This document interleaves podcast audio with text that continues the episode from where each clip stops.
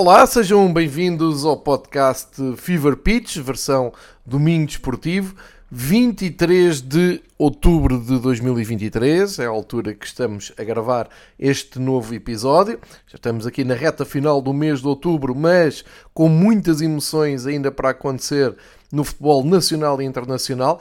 Basta dizer que vamos falar sobre a primeira eliminatória da taça que recebeu clubes de, do futebol profissional, ou seja, de, da, primeira, da primeira divisão e da segunda divisão, uh, mas também estamos em vésperas de, do regresso das provas da UEFA, da Champions League, da Liga Europa, da Conference League, uh, e portanto vai ser uma semana em que vamos ter pelo menos duas versões do, do podcast. Fica já prometido então para o fim da semana, lá para sexta-feira, o balanço da semana europeia e também uh, na antecâmara da próxima jornada do campeonato, porque uh, esta semana os campeonatos do top 5, os campeonatos um pouco por toda a Europa, avançaram em Portugal com um calendário especial.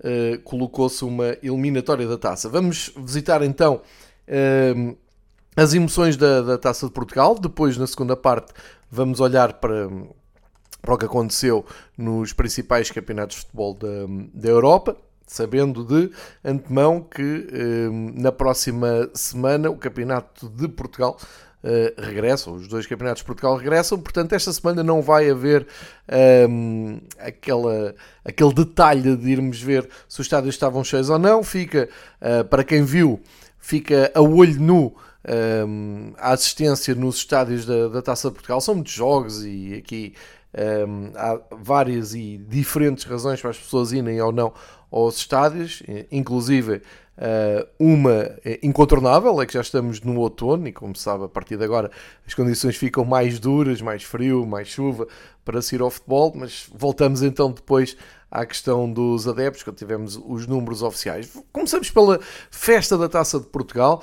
Um, primeiro, uh, honra aos que merecem, portanto, primeiro destaque uh, às equipas que realmente fizeram taça, às equipas que fizeram prevalecer o espírito da competição e a beleza desta da prova mais democrática cá em Portugal, em que teoricamente coloca todos os clubes um, na mesma linha a lutarem pelo mesmo troféu. Um, e nesta terceira eliminatória da, da taça, os destaques têm que ser para um, nove heróis da, da taça. Aliás, deixem-me destacar aqui uh, a capa da bola de, de segunda-feira, dia 23 de outubro, que é muito feliz porque realmente dá valor e dá sentido uh, ao esforço que estas equipas eh, mais pequenas uh, conseguem surpreender e que muitas vezes, e agora nos últimos anos, com o maior mediatismo do futebol dos, dos grandes acabam mesmo fazendo boas uh, proezas, acabam por ficar ali perdidos na nota de rodapé. A bola, bem, colocou tudo na, na, primeira, na primeira página e isso acho que é, que é de elogiar. Vamos então saber quais são as equipas, os clubes que uh, merecem o maior destaque. O Torriense, que eliminou o Rio Ave por 2-1 em Torres Vedras, portanto, um, um Torriense da segunda Divisão a afastar a equipa de Vila do Conde. O Vila Verdense, o Lanque Vila Verdense, que hum, recebeu e venceu uh, o Farense por 3-2, também outra equipa da segunda divisão. Aqui abre um parênteses para dizer que lamenta-se uh, o que os adeptos do Farense passaram, aqueles que foram até Vila Verde uh, para ver um jogo raro, já que o Langue Vila Verdense, desde que subiu da terceira à segunda divisão, tem jogado em Passos Ferreira, mas pelos vistos mudando a organização do jogo da Liga Portugal para a Federação Portuguesa de Futebol, já podem jogar em casa. E, pelos vistos, no final do jogo, esses adeptos de, de Faro foram vítimas de uma emboscada de adeptos do Sporting Braga que eh, apontaram para o jogo de Faro, do Farense Braga, para uma vingança. E isso foi colocado a circular publicamente eh, pelo Farense. Por isso é que estou, estou a dizer isso. Acho que não, nunca é bom nem o que aconteceu em Faro pelos vistos, nem o que aconteceu agora em Vila Verde. O Paredes eliminou o Moreirense por 2-1. Aqui a façanha ainda é melhor, porque, maior, porque o Paredes é de Campeonato de Portugal e elimina o Moreirense da primeira divisão. O Canelas de Gaia ganhou nos penaltis aos Chaves, é uma equipa da terceira liga um, a vencer o Chaves. Portanto, Moreno tinha trocado Guimarães por Chaves mas nos jogos a eliminar continua a não atinar com as competições. Uh, surpresa, pois claro. O, o Malveira das Distritais eliminou o Marco do Campeonato de Portugal, 7-6 no, no, nos penaltis, depois de 1 a 1 nos 90 minutos. O Vitória de Setúbal do Campeonato de Portugal foi um, a eliminar o Leixões, também nos penaltis por 4-3. Grande feito de duas equipas, um jogo entre duas equipas que já venceram a, a Taça de Portugal ao dia 2. Um, a vitória do Vitória de Setúbal é realmente uma façanha um, e muito festejada pelos adeptos do Vitória Futebol Clube. O AVS, e aqui vou fazer novamente o reparo, já a bola, já a Sport TV já tratam o AVS por Aves Assad.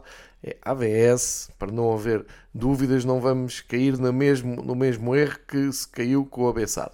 O, o AVS, que está a fazer um belíssimo campeonato da segunda Divisão, foi ao terreno do Domiense e caiu. A vitória do Domiense por um zero, do Campeonato de Portugal. Também o Amarante do Campeonato de Portugal uh, eliminou a, a Académica da Liga 3 por 1-0. A histórica Académica a cair em Amarante. E finalmente o Serpa do Campeonato de Portugal foi a Pedro Pinheiro eliminar uh, a equipa da Liga 3 também nas grandes penalidades. São estes os grandes heróis da, da taça de, de Portugal, são estes os grandes destaques que, temos a fazer. Outro destaque que terá também que fazer é o facto das equipas de topo do futebol português terem levado a sério esta eliminatória, uh, apesar do Sporting ainda ter estado a perder uh, na reboleira com o Olivais em Pescavide deu naturalmente a volta. Uh, o Benfica também passou uh, com naturalidade numa quase inédita viagem à Ilha Terceira para jogar com Lusitânia e numa grande festa para os adeptos de futebol na, na Ilha Terceira, a uh, vitória do Benfica por 4-1. Eh, e também o Porto passou com naturalidade em Chaves perante o Vilar de Perdidos por 2-0. E hum, se olharmos também para Braga, que tinha inaugurado os jogos desta eliminatória, eh, jogou no terreno do Rebordosa e ganhou por 2-0. E ontem uh, vimos o Boa Vista uh, ir ao Oliveira das Mães e também seriamente passar ao Oliveirense, tal como o Vitória de Guimarães no estádio do Algarve, perante um temporal, eliminou o Armacenenses. Uh, jogo incrível para quem, como eu, há uns anos foi um, eu disse, era um bom carapachense, peço imensa desculpa, um bom carapachense. Eu já estava aqui uh, no subconsciente a pensar na, nessa viagem há uns anos, quando estava no Algarve e fui a Moncarapaz ver o último jogo uh, permitido em, naquilo que se chamava um campo pelado. Uh, e foi um Moncarapachense a jogar em casa. Curiosamente, agora uh, tiveram direito a um jogo televisionado nesta, nesta, nesta jornada. portanto, destaques estão naturalmente feitos. Uh, o sorteio da quarta eliminatória da Taça de Portugal vai ser esta semana, dia 25, quarta-feira. Vamos esperar que aconteçam mais duelos uh, curiosos, inéditos, que, que, espero que o futebol uh, em Portugal continue a levar as grandes equipas a cidades, aldeias, a campos onde normalmente não há futebol profissional. E aqui, feito, portanto, a análise factual, acho que vale a pena fazer aqui uma pequena reflexão sobre esta festa da, da Taça de Portugal e partilhar aqui alguns pontos de vista, uh, a começar pelo, pelo, por este formato Uh, que é um formato que nem sempre foi assim. Eu, quando comecei a ver a Taça de Portugal, se o jogo acabasse empatado nos 90 minutos, ia para prolongamento. Se não houvesse uh, nenhum vencedor no final do prolongamento, íamos para segundo jogo. Lembro-me de alguns jogos míticos uh, que, que aconteceram assim há uns anos esta parte da federação acabou com esse jogo de desempate, porque, a meu ver, bem, porque acabava por uh, acumular e adensar ainda mais um, um, calendário cada vez mais cheio, e portanto, daí que uh, equipas como o Malveira, o Vitória de Setúbal, que ganharam os seus jogos, o Canelas, o Elvas também, já agora aqui uh, uma palavra para o Elvas que eliminou o Tirsense, um, são equipas que normalmente teriam que fazer o segundo jogo fora de casa e teriam, um, bem, no, no caso do Vitória de Setúbal não jogava em casa, mas teriam alguma dificuldade depois um, em voltar a repetir o, a mesma competitividade. Mas só para dizer, aí tudo bem, eh, mudou para um, o jogo ficar decidido no mesmo dia. Algumas dúvidas da maneira como chegamos a esta terceira eliminatória, porque há aquela rábula de, dos clubes isentos, que é uma coisa que eu não vejo em mais país nenhum, é uma questão matemática para depois acertar o calendário, mas continuo a achar que poderia haver outra solução para, para, haver, hum, para não haver tantos clubes isentos. Houve aquela página do Sinfãs que ficou um pouco no ar, não é? O Sinfãs não se mostrou muito convencido com a não presença no, no sorteio e continua a haver algo que eu lamento imenso e que acho que não, não faz sentido e todos os anos partilho esta opinião.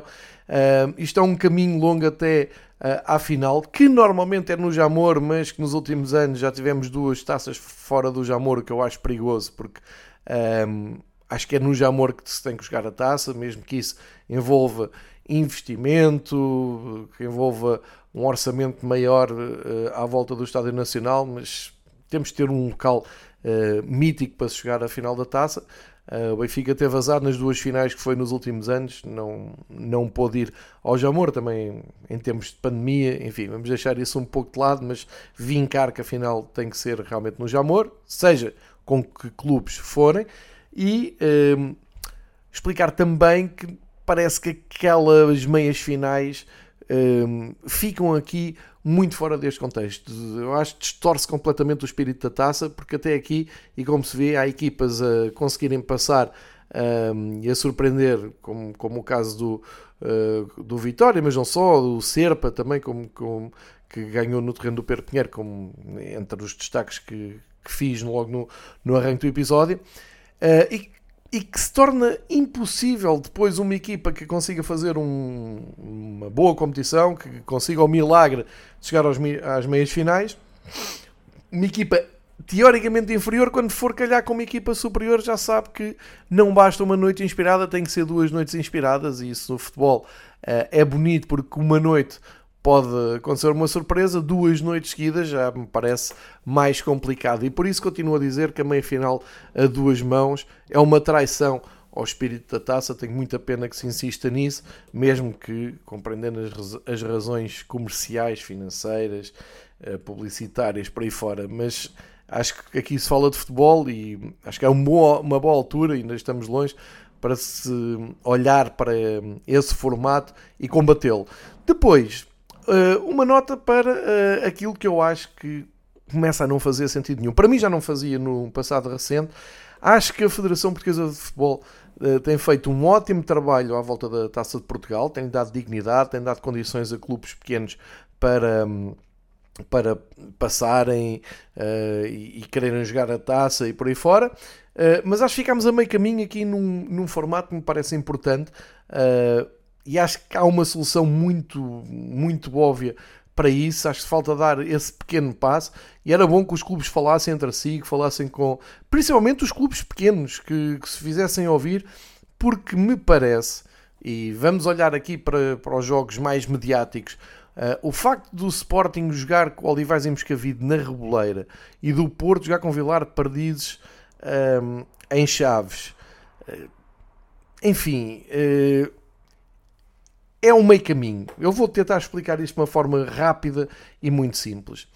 Acho ótimo que no sorteio da taça a equipa do escalão inferior uh, automaticamente passa a jogar em casa, independentemente da ordem que, que, saíram os jogos, passa a jogar em casa. Eu acho isso ótimo uh, e quero que seja, que seja assim. Uh, nada contra isso. Agora, o problema é exatamente a hora a seguir. Uh, é o, vamos agarrar neste caso do Olivais em Moscavide Sporting, uh, o Olivais em Moscavide, na hora a seguir, perceber que ou não tem eliminação, ou não tem relevado, ou não tem dimensões de segurança, seja o que for, tudo o que sirva para tirar o jogo que, por direito uh, seu desta nova regra, seria uma coisa absolutamente memorável, inesquecível para os adeptos de clubes pequenos que recebiam, ainda por cima, um dos grandes do futebol português, acaba por se começar a diluir uh, em várias notícias, em rumores, que afinal já não vai poder ser lá e por aí fora, e depois ficamos ali a meio da ponte. Qual é a lógica de fazer um Olivais em Moscavide na Reboleira? O que é que os jogadores de Olivais em Moscavide vão guardar para a vida? Assim, ah, aquela vez que marcámos um penalti ao Sporting, estivemos na frente. Ah, mas aqui no, no campo de Olivais em Moscavide. Não, não, na Amadora. Um, qual é que é a solução para isto? Eu parece muito óbvia e parece que é a única maneira também que há para, uh, se calhar, até eh, como se chama dizer, as forças vivas de, das cidades à volta dos clubes que recebem no sorteio um clube grande, uh, se mexerem mais para terem esse jogo na, na sua casa. Parece-me evidente que isto tinha que funcionar da seguinte maneira: era o sorteio, a equipa do escalão inferior joga em casa contra uma equipa de escalão superior. A partir do momento em que se levantam dúvidas se o estádio tem as condições eh, mínimas para poder receber esse jogo, seja desportivas, seja de segurança, passávamos para um segundo plano, que é, ok, então o jogo é na casa da, eh, do clube maior. E porquê é que eu digo isto? Porque uh, para os jogadores de Olivais em Moscavide, para os jogadores do Vilar de Perdizes, serem eliminados em Chaves, serem eliminados uh, na Amadora, é absolutamente a meio da ponte. Para eles, seria muito mais espetacular ter a oportunidade de irem ao Dragão, de irem ao Alvalade. Uh, isto porquê? Uh, nunca mais na vida, a maior parte deles todos, para não dizer a, totalidade desses jogadores, vão ter a oportunidade de entrar no balneário do, do estádio do Porto ou do estádio do, do Sporting, sentirem uh, aquela grandeza, sentirem um, que vão jogar num relevado que costuma ter provas europeias com história dos maiores clubes de Portugal. Falem com os jogadores, perguntem aos jogadores o que é, o que, é que eles acham. Se preferem ser eliminados na Amadora, uh, se, representando Olivais e Moscavide, ou em Chaves, representando o Vilar Perdizes, ou se preferiam a experiência de, por um dia, por 90 minutos, estarem num, num estádio um, ehm, que, que se calhar que alguns deles até são adeptos desses clubes e conseguiam uh, fazer um, cumprir um sonho que era jogar no, no estádio do, do clube que, que apoiam, do clube que, si, que simpatizam. Eu acho que isto é, é muito fácil de, de, de pôr em, em, ação e acho que bastava um pouco de diálogo com, com estes clubes, com os jogadores, os capitães de equipa, com, com os presidentes dos clubes, para se perceber que esta hum, nova tendência de ficar a meio da ponte com jogos hum, em, campos, em campos neutros uh, acaba por esvaziar muito o imaginário. Eu lembro-me dos últimos jogos do Benfica, nos últimos 10 anos, uh, contra equipas escalões inferiores. O Benfica jogou no Restelo, jogou no Estoril, jogou em Barcelos, estou a dizer aqui de cabeça.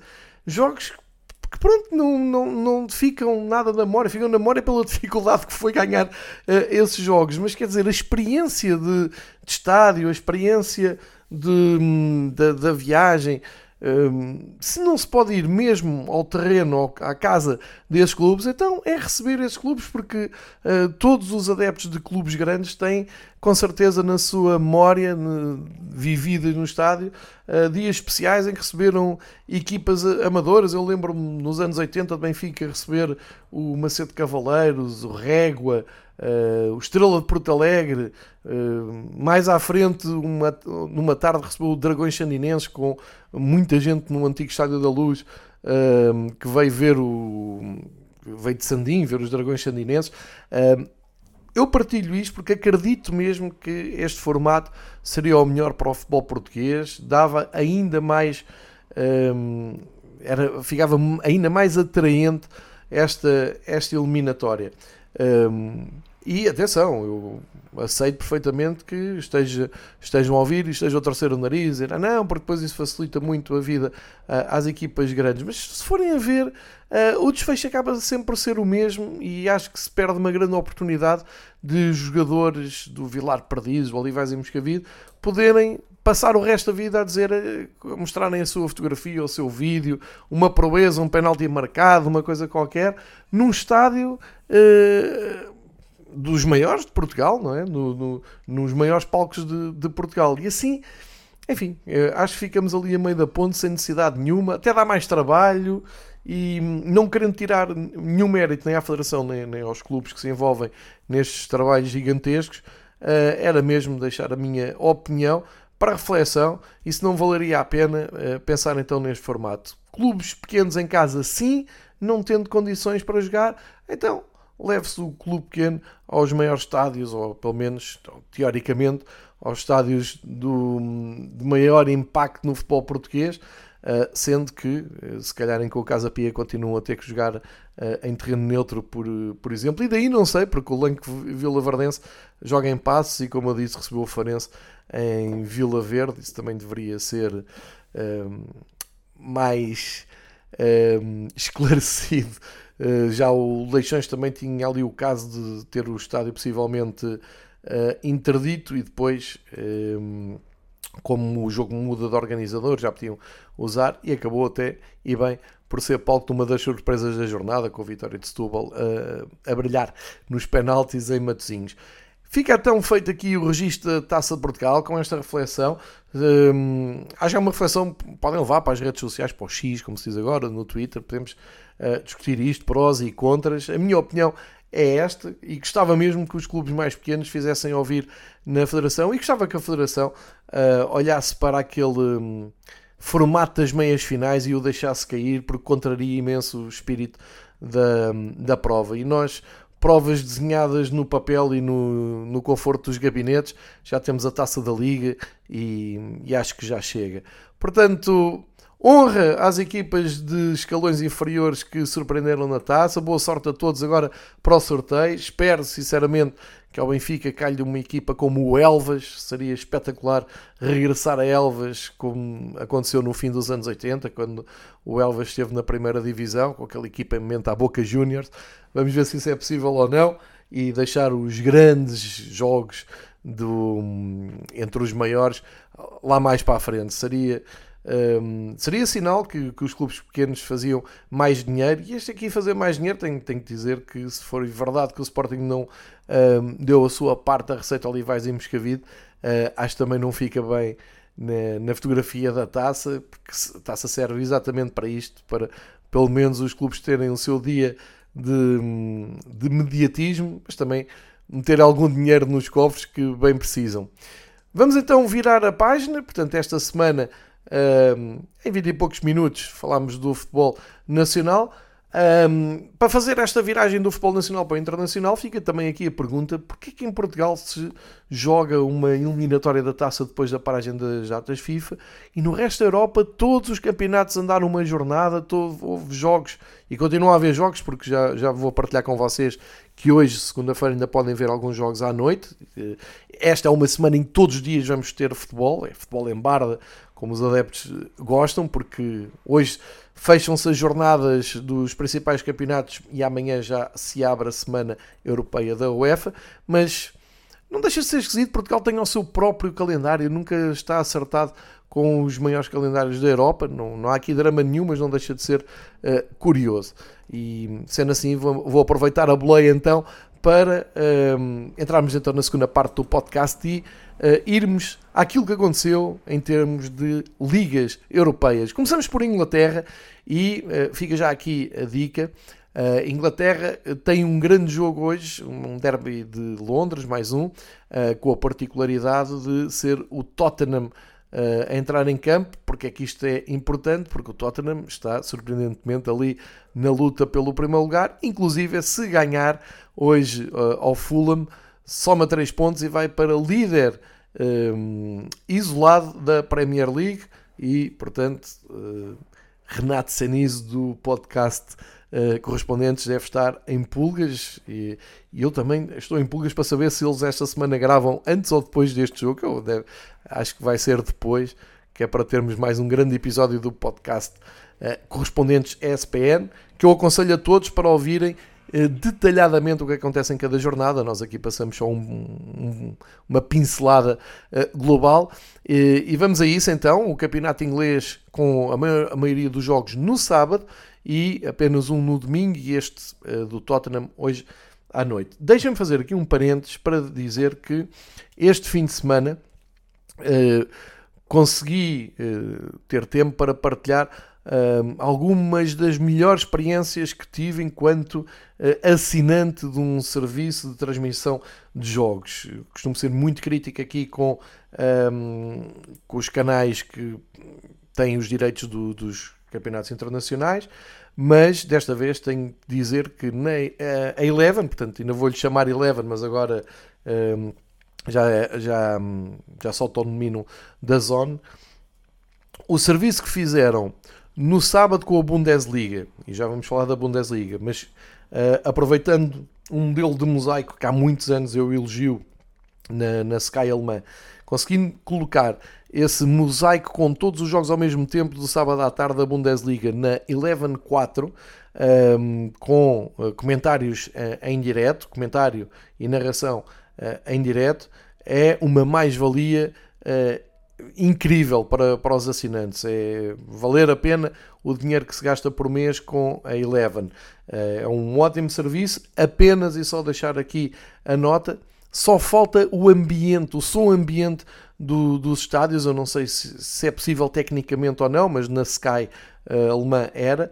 Uh, portanto, afinando esse pequeno promenor, fica absolutamente perfeito. E dá para passar ali 90 minutos dentro do ambiente do futebol alemão e perceber melhor o que é a Bundesliga, para quem não tem tanto essa experiência, uh, porque é absolutamente viciante estar a ver sempre uh, onde é que é o gol, onde é que foi a melhor oportunidade. Portanto, aquilo é um carrossel, não é? Com janelas abertas para todos os jogos e na Bundesliga joga-se tudo, quase tudo ao mesmo tempo, sábado a partir das duas e meia. Grande trabalho da Eleven, da Zone, no sábado à tarde. E depois, uma experiência fabulosa no Chelsea Arsenal, também na Eleven 4, com uma janela para o jogo, mas uh, rodeada de estatística, de um, curiosidades que vão desde dos pontos dos jogadores na Fantasy League ao posse de bola, aos expected goals, e isto com o jogo a decorrer.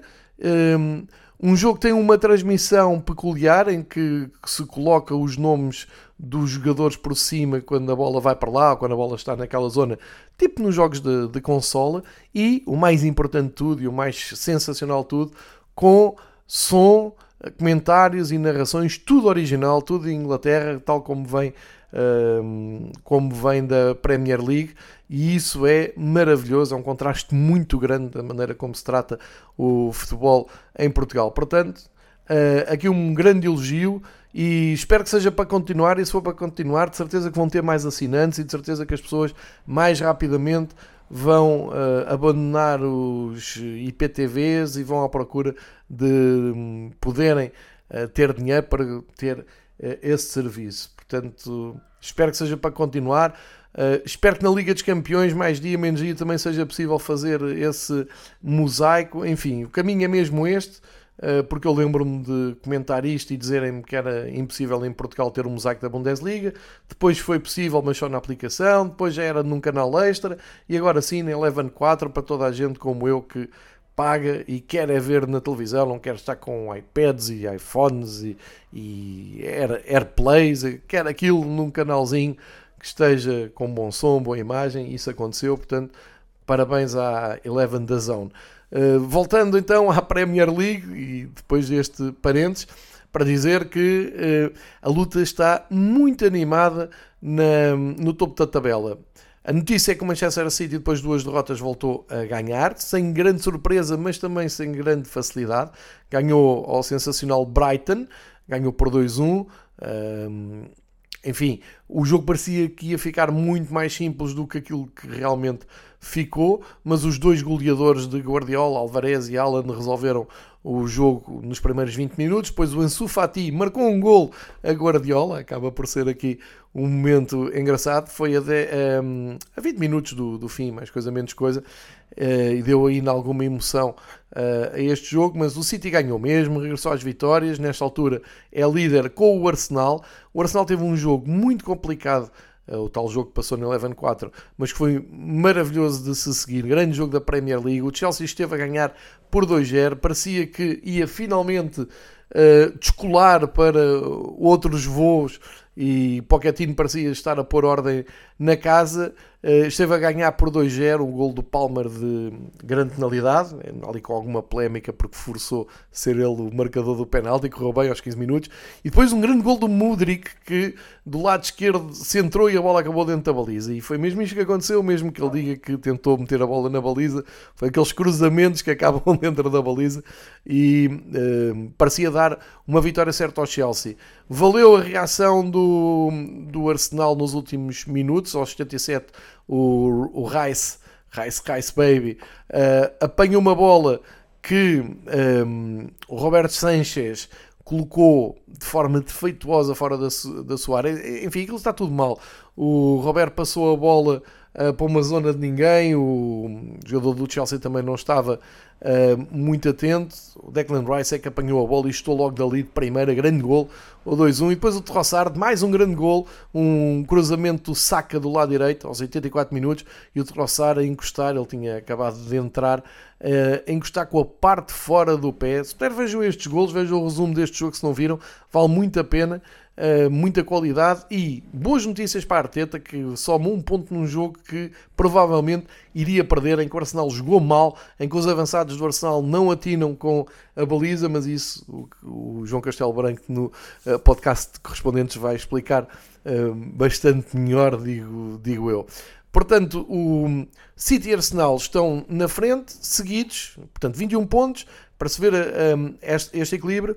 O Liverpool logo atrás com 20 pontos. Havia grande expectativa para o derby de hum, Everton. Não é que o Liverpool tenha feito um jogaço, não é que o Salah tenha feito uma exibição inacreditável, mas a verdade é que ganhou por 2-0 e com dois golos do Mohamed Salah, um penalti a 15 minutos do fim, que uh, desatou o nó da, hum, da equipa eh, de Sam Deitch, que, estava a resistir bem em Anfield, e depois Salah aos 97 minutos. Se 9 minutos de segundo, também não percebi muito bem porquê, mas pronto, deu para este contra-ataque conduzido surpreendentemente pelo Darwin Nunes, que deu a bola a Salah e um, eh, fez o bis. Portanto, um ponto a separar uh, City Arsenal de Liverpool e já sabem, agora o Tottenham, entretanto, nas próximas horas, pode somar então 3 pontos e saltar para a frente, descolar eh, deste grupo de 3. A seguir vem o Aston Villa com 19 pontos. Que grande exibição do Aston Villa no único jogo da Premier League num domingo à tarde. 4-1 ao West Ham. Uh, que exibição incrível da equipa do Emery. Uh, a chegar-se e a dizer que está ali para lutar pela, pela Europa, pelos lugares, inclusive da Champions League. Uh, porque ao dia 2 não, não, não estamos a ver como é que o Aston Villa vai decair. É uma derrota pesada para David Moyes. Uh, faz dois anos que o David Moyes também tinha perdido com, com estrondo na luz contra o Benfica de Jesus, para aqueles que se lembram, um 5-0 Benfica-Everton, há essa curiosidade. O, o jogo de, deste domingo mostrou então Douglas Luiz em grande forma, fez dois gols, o Watkins continua a marcar gols em casa, vai numa série uh, sensacional. O Bailey ainda fez o seu gol, o jamaicano, entrou para, para o lugar do Zaniolo. O Zaniolo que uh, foi titular, uh, acabou por, por ser então substituído. E num jogo em que o Ney Emery só fez duas substituições, uh, foi o, a outra foi o Tillmans para o lugar do Diaby, e o Aston Villa está mesmo ali nos primeiros lugares. ao dia 2 está à porta da Liga dos Campeões. Tem mais pontos que o Newcastle, mais 3 pontos que o Newcastle, que também aproveitou para golear nesta jornada, 4-0 ao Crystal Palace, portanto está em retoma o Newcastle, tem uh, quinta vitória no, nos últimos uh, seis jogos. O Brighton perdeu, como, como, como eu disse, mas fica ali no, no sétimo lugar. Boas notícias para o Manchester United, muito difícil ganhar no sábado à noite em Sheffield, ganharam ao Sheffield United 2-1, uh, eh, mas a coisa podia ter corrido pior.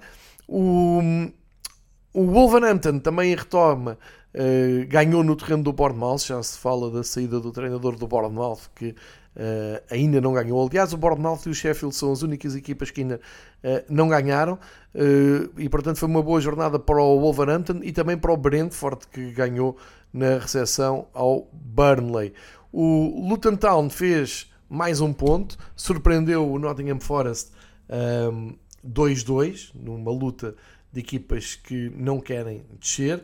o, para o Nottingham Forest foi terceira, o terceiro empate seguido uh, na prova. Portanto, uh, é a pincelada geral da Premier League antes dos clubes ingleses avançarem então para a semana uh, europeia. No próximo fim de semana temos esta curiosidade: o Tottenham começa a semana a jogar com o Fulham e abre a jornada já na sexta-feira, portanto joga segunda e sexta, vão estar nas provas da UEFA. Sexta-feira vai ao terreno do Crystal Palace jogar com, um, jogar com o Crystal Palace e aí, quem sabe, até pode somar 6 pontos antes de todas as outras equipas voltarem a jogar. Essa curiosidade, vamos ver se acontece ou não entre a segunda e sexta, se isto vai ser uma boa semana para os, os adeptos dos uh, Spurs. Depois, sábado, quatro jogos com o Arsenal a receber o Sheffield United e, portanto, a partida a ter uma tarde tranquila em Londres. E no domingo uh, temos as emoções do derby de Manchester, Manchester United Manchester City, às 3h30. Uh, eh, jogo a não perder, estes jogos todos na Eleven e espero que com, com os jogos em destaque na Eleven 4, como disse uh, há pouco. Nos melhores marcadores, o Haaland somou mais um, portanto leva 9 e com os dois que marcou no derby, o Salah uh, fica em segundo lugar com 7 golos. É este o mapa dos melhores goleadores em Inglaterra. Fechamos a porta à Premier League, abrimos a da Série A. Uh, dois jogos hoje para assistirem mais logo, se estiverem a ouvir o podcast antes das 5h30, o Dinese Lecce e às 7h45 Fiorentina Empoli. O que quer dizer que no topo da tabela temos então uh, o Inter de regresso às vitórias, uma vitória uh, categórica no terreno do Turino, 3-0. Inter é mesmo grande candidato à, à conquista do Scudetto em Itália. O Milan perdeu o, o derby, o derby, o clássico com a Juventus. Uh, e é a primeira derrota do Milan nos últimos jogos, nas últimas semanas, e portanto uh, acabou por ceder a uh, liderança do campeonato aos rivais da cidade, ao Inter. Este jogo tem a, a particularidade de ter sido resolvido por Locatelli. Um, qual é que é a curiosidade? É que o Locatelli, o número 5 das Juventus, que fez o gol aos 63 minutos, tinha decidido também um jogo, mas uh, há uns anos, também a 22 de uh, outubro, há uns anos, mas para o lado do Milan. Portanto, o Locatelli a decidir clássicos uh, com uma camisola e com a outra é uma das curiosidades desta jornada. Ou seja, com isto a Juventus chega-se aos primeiros lugares, agora está só a dois pontos da liderança, Uh, com uma vitória importantíssima então no terreno do Milan. Na Fiorentina começa, continua o bom arranque, o bom, o, aliás, vai tentar confirmar o bom arranque, assim é que é.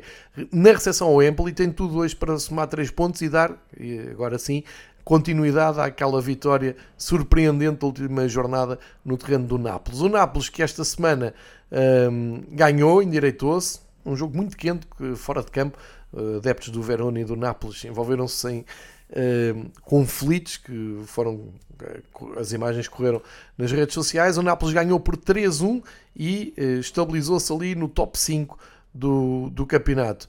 Uh, também a Atalanta aproveitou para ganhar sem grande brilho ao Génova e mantém-se em zona europeia, onde uh, está a chegar José Mourinho, ganhou um jogo dificilmente ao Monza, reduzido a 10, eh, conseguiu ganhar por 1-0, fez uns gestos para o banco do Monza, valor de cartão vermelho, não vai estar no, no próximo jogo da Roma, que penso que é com o Inter, ainda por cima, um jogo de razões sentimentais para Mourinho, mas pronto, é o Mourinho a ser Mourinho. O, o Bolonha também a confirmar um bom arranque, recebeu o Frosinone e mantém-se ali no oitavo lugar. A Lazio foi ganhar ao terreno do Sassuolo e, portanto, fecha ali o top 9 de eh, de luta pela entrada na, eh, na Europa. Equipas sem ganhar, Salernitana e Cagliari, são as duas equipas que ainda não venceram, juntamente com o Dinese, mas o Dinese vai hoje a jogo com o Lecce, pode conseguir a primeira vitória. E nos melhores marcadores temos, eh, para surpresa de ninguém, Lautaro Martínez, grande arranque de temporada do craque argentino, 11 golos pelo Inter, marcou nesta jornada, e o Osimhen, que leva praticamente metade, 6 golos pelo Nápoles, mesmo assim dá para ser o segundo melhor marcador da Série A. A Série A que tem continuação na próxima jornada. E olhamos então para esse clássico entre o Nápoles e o Milan, domingo às 7h45, e um pouco antes o Inter e a Roma, como eu dizia há pouco, confirma-se, às 5 da tarde de domingo. Estes jogos passam na Sport TV e, portanto, temos o campeonato italiano bem animado ali na, na, na zona cimeira Inter-Milan Juventus. O campeão Nápoles é que ficou um pouco mais para trás, mas está a 5 pontos no primeiro lugar, também não pode ser já descartado. Viramos agulhas para a La Liga, vamos para a Espanha e um, todo o destaque vai para o Girona, que ao fim de 10 jornadas mantém ali entre Real Madrid e Barcelona uh, num uh, começo de temporada sensacional. Deixem-me só dizer que o Valência e o Cádiz vão fechar esta jornada, portanto, neste momento estão com menos um jogo, sendo que o Valência ganhando dá um salto significativo na tabela, pode ir ao oitavo lugar onde está o Betis, e o Cádiz precisa muito de pontos porque tem aqueles 9 pontos que o separam ali da linha d'água, mas por muito pouco. Vamos aos destaques. O Real Madrid foi uh, a Sevilha, jogar contra o Sevilha de Sérgio Ramos. Uh, Sérgio Ramos esteve, como, como não poderia deixar de ser, em destaque, de muitas caramuças. O Sevilha chegou a estar a ganhar por um zero, fez sonhar os adeptos de, do, do Sevilha, mas o Real Madrid conseguiu empatar e min, minorizar estes danos da, da ida a Sevilha. O que é absolutamente lamentável, é mais um, um caso de racismo contra Vinícius, com um adepto do Sevilha a ser apanhado a fazer mesmo o gesto de macacada para o Vinícius. Segundo rezam as crónicas em Espanha, esse adepto foi eh, devidamente identificado e punido. Eh, espero que não possa voltar a entrar no estádio. E isto em Espanha está mesmo complicado. Todas as semanas, onde vai o Real Madrid, eh, há um pouco disto e. Enfim, não é suposto isto acontecer. Mas, futbolisticamente, o Real Madrid faz o primeiro empate da, da temporada, tem 25 pontos e agora reparte a liderança com o sensacional Girona. Girona que esteve um, ainda em apuros com a Almeria, mas depois arrancou para uma goleada de 5-2, mostrando quem manda. Grande arranque do Girona. 10 jogos, 8 vitórias, um empate, uma derrota. É exatamente o mesmo registro do Real Madrid. É disso que estamos a falar. Um, o, Girona foi até dos últimos a, a, entrar em campo, que entrou só em campo no domingo. É treinado pelo Mitchell e tem como craques o Dovbik, tem o Sávio, tem o Ivan Martin, tem uma equipa que vale a pena olhar, agora que saiu o novo Football Manager 2024, para os mais uh, indecisos, olha que tem aqui um bom projeto para, para pegar, porque há aqui muita, muita qualidade, tem o Eterno Stuani que uh, entrou e ainda marcou, uh, e podem cometer essa injustiça de tirar o Mitchell da, da equipa e conduzirem vocês mesmo a ver até onde é que conseguem levar o Girona. Nesta altura o Mitchell está na liderança, juntamente com o Real Madrid. É uma das, é uma das grandes histórias do futebol espanhol. O Barcelona ganhou com muita dificuldade o Atlético Bilbao, mas ganhou e, com dois destaques absolutamente incontornáveis. Para já, João Félix, mais uma grande exibição, cada vez mais a mostrar uh, que se calhar é este o clube onde ele tem que uh, apostar a longo prazo, tal como o João Cancelo, que também foi titular, mas a grande história vai para o Marco Guiu, que entrou aos 80 minutos, fez gol e isto tudo com 17 aninhos. É isto que estamos a falar. Mais um produto da hum, cantera Amásia do Barcelona uh, para mostrar que realmente não, não esgotam não esgotam o talento de hum, miúdos a aparecerem. Foi uma estreia de sonho, foi entrar e marcar e entrou para o lugar do hum, entrou para o lugar do Fermin aos 32 minutos, outro craque do, do Barcelona com 20 anos, e foi ele que deu, deu a vitória. Há imagens muito bonitas da família do Guiu no, na bancada a festejar, e é das boas coisas que o futebol realmente nos traz. Uh, e garantiu os três pontos, que é o mais importante para o Barcelona, que ainda não perdeu esta temporada na Liga Espanhola uh, e mantém-se então ali a um ponto do Girona e do Real Madrid. Numa série impressionante, está o Atlético de Madrid de Simeone, foi a Vigo uh, golear o Celta por 3-0, noite tranquila. Um, ehm, sétima vitória para o Atlético de Madrid, os últimos 5 jogos, 5 vitórias, está imparável o Atlético de Madrid de Simeone, está muito bem, parece que duas casas arrumadas, a do João Félix e a do Atlético Madrid. Uh, está tudo a correr muito bem para os dois e isso é que é importante. Um olho também para a Real Sociedade, que uh, ganhou pela margem mínima, eu diria serviços mínimos, contra o Mallorca e mantém-se então ali no quinto lugar. Está, nesta altura, já está a 8 pontos do. A 8 não, a 7 pontos do Real Madrid e do Girona, mas mantém esta, esta boa média de pontos na Liga Espanhola. Dizer que uh, o Alguacil, o treinador do, uh, da Real Sociedade, uh, deixou no banco os jogadores como o Berrenet Cheia, o, principalmente o Cubo, que é o agitador maior da Real Sociedade, Torel, o Lenormand, todos jogadores, o Sadik também começou no, no banco, também não sei se será titular na luz, mas uh, à partida a equipa que terminou o jogo será a equipa que virá jogar contra o Benfica, um jogo muito mais decisivo para o Benfica do que para a Real Sociedade, e mantém então toda esta qualidade um, que já vem a destacar desde o ano passado. Para quem ouvia o Domingo Esportivo na época passada, uh, todas as semanas aqui a Real Sociedade era motivo de uh, elogios, porque acabou por mérito próprio no top 4, onde está, está aqui muito perto de repetir. Eles na semana passada tiveram uma derrota, na semana passada, antes da paragem das seleções, em Madrid, com o Atlético Madrid, mas não é nada dramático, e regressaram então às vitórias. São 10 jogos, 5 vitórias, 3 empates, 2 derrotas. Está bem a Real Sociedade dentro daquilo que tinha feito uh, no ano passado. Mais destaques de, desta jornada: a vitória do Raio no terreno do Las Palmas, ainda por cima com o golo do português Bebé, e o Raio ali às portas da Europa, também nos últimos 4 jogos tinham 4 empates, agora uma vitória, portanto são 10 jogos, 4 empates, 4 vitórias, 2 derrotas. Está muito bem o Raio neste arranque de temporada. O Betis continua ali modesto, foi empatar ao terreno do Getafe, está, está aqui a meio da tabela.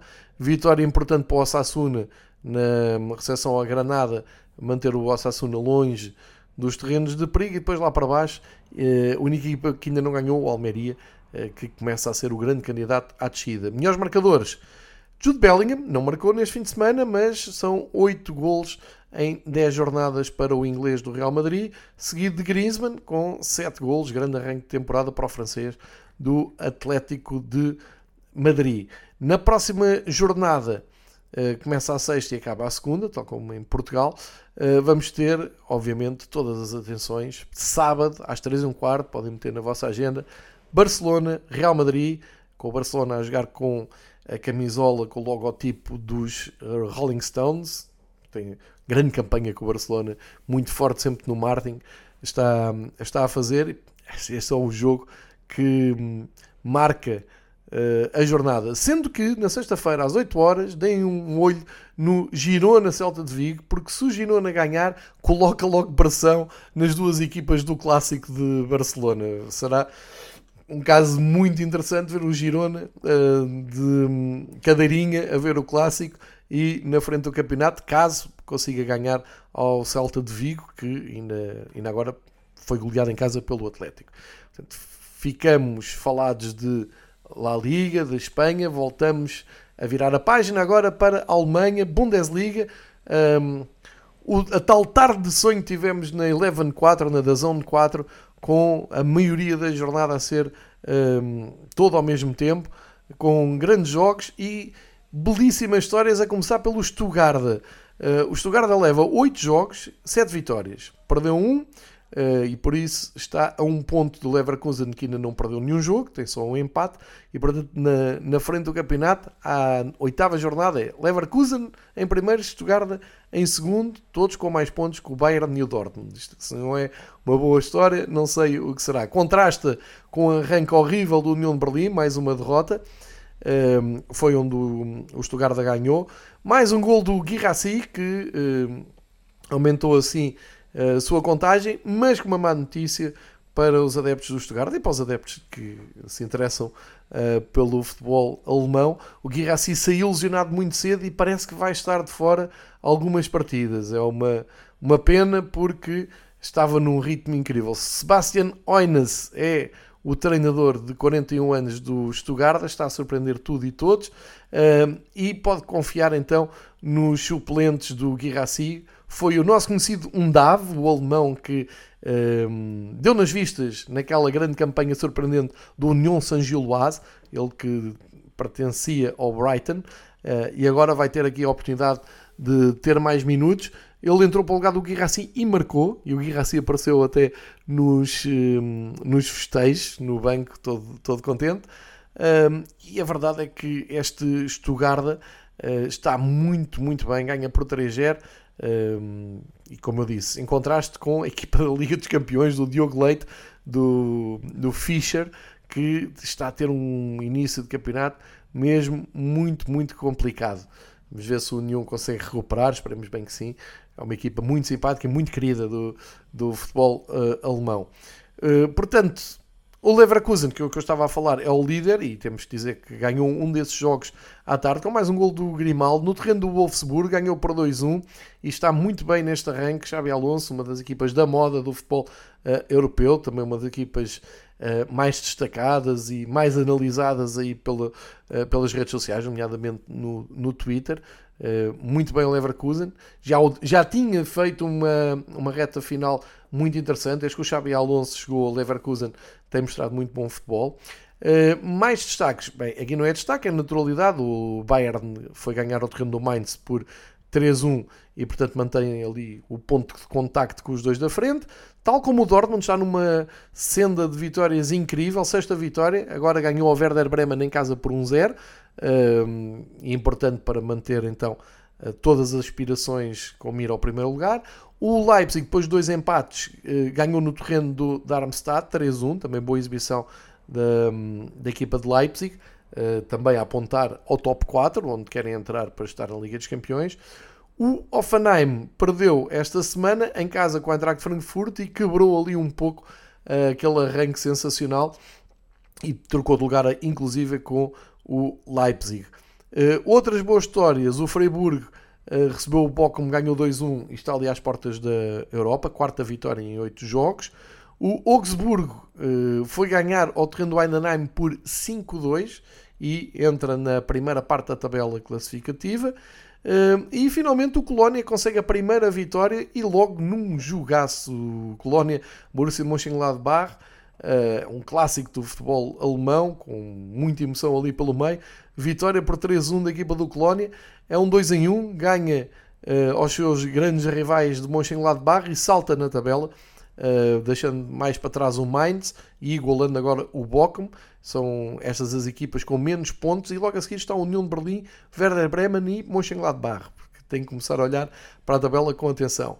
Nos melhores marcadores, cá está, o Guirassi chegou aos 14 golos, que arranque da temporada do avançado do Stuttgart e, para surpresa de ninguém, é seguido pelo uh, Eric Kane, que tem agora 9 golos em 8 jogos, portanto, muito bem uh, também o inglês do uh, Bayern. Próxima jornada na Alemanha tem como grande, diria, grande cabeça de cartaz o Eintracht Frankfurt-Dortmund, tem tudo para ser um belíssimo jogo, tal como o Leverkusen de Freiburg, também para ver até onde é que vai a liderança do uh, Leverkusen. O Stuttgart recebe o Offenheim para tentar continuar esta boa uh, este bom andamento e o Bayern de Munique entra então no carrossel dos jogos das duas e meia recebendo o Darmstadt e portanto uh, teoricamente jogo para uh, vencer espero que a Dazon no sábado volte a colocar o carrossel às duas e meia na Eleven 4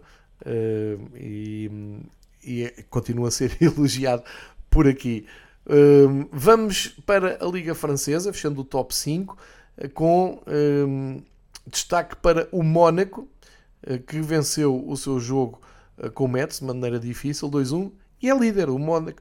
E, mas vejam bem uh, como está o campeonato francês. O líder só ganhou 6 dos 9 jogos. Portanto, isto é uma liderança equilibrada muito por baixo. O Mónaco, então, com 20 pontos, segue no primeiro lugar. O Nice recebeu e venceu o Marselha no final.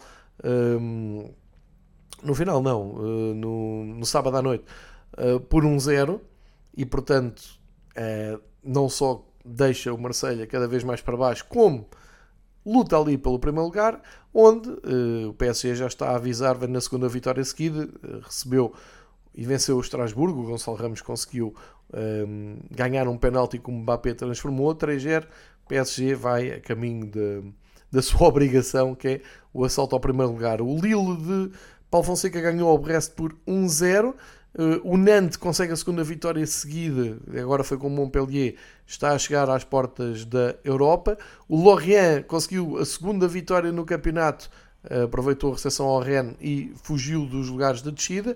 E o Clermont uh, consegue a primeira vitória no campeonato, somando 3 pontos. Imaginem em terreno, em Lyon, contra o Olympique Lyonnais, que tem 9 jogos, 3 empates e 6 derrotas começa a parecer uma evidência que uh, esta equipa um, que John Texter comprou está a desafiar a, a descida à segunda divisão. Isto é impensável. Ainda há poucos anos tínhamos o Lyon a jogar na Liga dos Campeões e neste momento prepara-se para um pesadelo que se não for feito nada de fundo, perder com o Clermont em casa é capaz de ser o sinal de alarme maior destas uh, nove jornadas.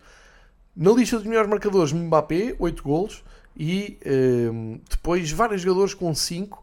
O Mustafa Mohamed do Nantes, o Adams do Montpellier, o Ben Yedder do Mónaco e o Moussa Tamari do Montpellier também. Montpellier aqui convém a goleadora a dominar a lista de melhores marcadores. Em França, a jornada, a próxima jornada, a décima, começa deixem-me mandar aqui para a frente, começa no dia 27, sexta, ehm, com o Clermont Nice. Uh, e há aqui jogo muito curioso para seguir, é a minha sugestão. Domingo, 7h45, Marselha e Lyon, ou seja, os dois Olympiques defrontam-se em Marselha, uh, para confirmar se o Lyon vai a caminho da segunda uh, ou vai conseguir uma retoma num terreno eh, muito complicado, mas uma equipa também instável que já mudou também de treinador. Também destaque para o líder uh, visitar o terreno do Lille de Paulo Fonseca. São jogos para a próxima semana. Uh, em França, o campeonato é seguido pela um, Eleven, da Zone agora. Vamos passar para a periferia e para fazer a pergunta que toda a gente gostava de ter uma resposta. O que é que se passa com o Ajax nos Países Baixos? Foi jogar com um, o Trek e perde 4-3. Uh, eh, começa a ser muito complicado imaginar o Ajax, eu diria, a lutar pelos lugares de Liga dos Campeões. Eu não falo lutar pelo título. E estamos a falar do Utrecht, que consegue só a segunda vitória no campeonato e que estava atrás do, do Ajax antes de começar a jornada. É certo que o Ajax tem menos dois jogos, é preciso perceber isso. Um, os líderes têm 9, o Ajax tem 7. Mas desses 7 jogos, o Ajax só ganhou 1. E os últimos 4 perdeu todos. Sendo que este, no terreno do Utrecht, é, é quase incompreensível. Perdeu por 4-3, muitos golos, muita emoção, mas drama total para os adeptos de, do Ajax de Amsterdão. Na frente, o PSV continua líder, recebeu e venceu o Fortuna. O AZ continua a perseguir o PSV, também ganhou com tranquilidade na recepção ao Irenvin. O Feyenoord, o campeão, continua a recuperar terreno, mais uma vitória, a quinta seguida, sétima vitória em nove jogos, goleado ao Vitesse em casa, portanto, vida muito tranquila para os três da frente, tudo na mesma. Depois, a partir daqui, é que há alterações. O Twente caiu uma posição porque não foi além do empate 2-2 no terreno do Heracles. E o simpático Go Ahead Eagles, com um empate no terreno do Sparta, eh, consegue manter-se uh, ali bem perto dos lugares europeus. Portanto, campeonato holandês uh, emocionante nos primeiros lugares e com essa história incrível do Ajax, tal como o Lyon em França. Ninguém percebe muito bem o que é que está a acontecer com estes dois gigantes. Uh, é para acompanhar nas próximas semanas. O Ajax no próximo, no próxima semana. Imaginem só que jogo é que tem vai a Eindhoven jogar com o líder PSV no domingo à 1h30 da tarde. Os jogos costumam dar na Sport TV, marquem na vossa agenda porque isto vai ser muito curioso de ser seguido. Nos melhores marcadores temos dois jogadores com 13 golos. Eh, não são novidade para ninguém. É o mexicano Jiménez do Feyenoord e é o grego Pavlidis do AZ. 13 golos cada um. já com uma distância grande para Luke de Jong do PSV, que leva 7 golos marcados. Vamos espreitar a Turquia, vale a pena porque está ali um fenómeno, ao contrário do Ajax e do Lyon. É o Fenerbahçe, está a fazer um arranque de temporada, a bater os recordes todos. Uh, Fenerbahçe foi a jogo, 9 jogos, nona vitória. Fenerbahçe não dá hipóteses uh, a ninguém, sendo que hoje ainda há dois jogos para fechar a jornada na Turquia, mas o grande destaque é este Fenerbahçe 4, uh, Atay Sport uh, 2, 27 pontos, um número de pontos uh, máximos uh, que o Fenerbahçe conquista, sendo que na Europa também tem ganho e, portanto, está a ser um arranque de temporada de sonho. Uh, a equipa do Fenerbahçe é perseguida, pois claro, pelo Galatasaray e apesar do grande arranque só tem dois pontos de, de avanço sobre o Galatasaray. O treinador do Fenerbahçe é o Ismail Kartal, de 62 anos, um antigo defesa que está a fazer então um trabalho de sonho com a equipa do Fenerbahçe, onde não há portugueses. aliás, há um português, o Miguel Crespo, que não saiu do banco na, na última jornada, mas está a viver este arranque de época de uma forma intensa. E curiosamente ganharam uma equipa que tem o Joelson Fernandes, que é português, que foi titular e que viu de perto então a força da equipa do Fenerbahçe, especialmente no estádio Ulkar, no Ulkar Stadium, que tem sido palco de grandes exibições ao Fenerbahçe. Na próxima semana o Fenerbahçe tem, vai tentar continuar o pleno de vitórias no terreno do Pendixcore.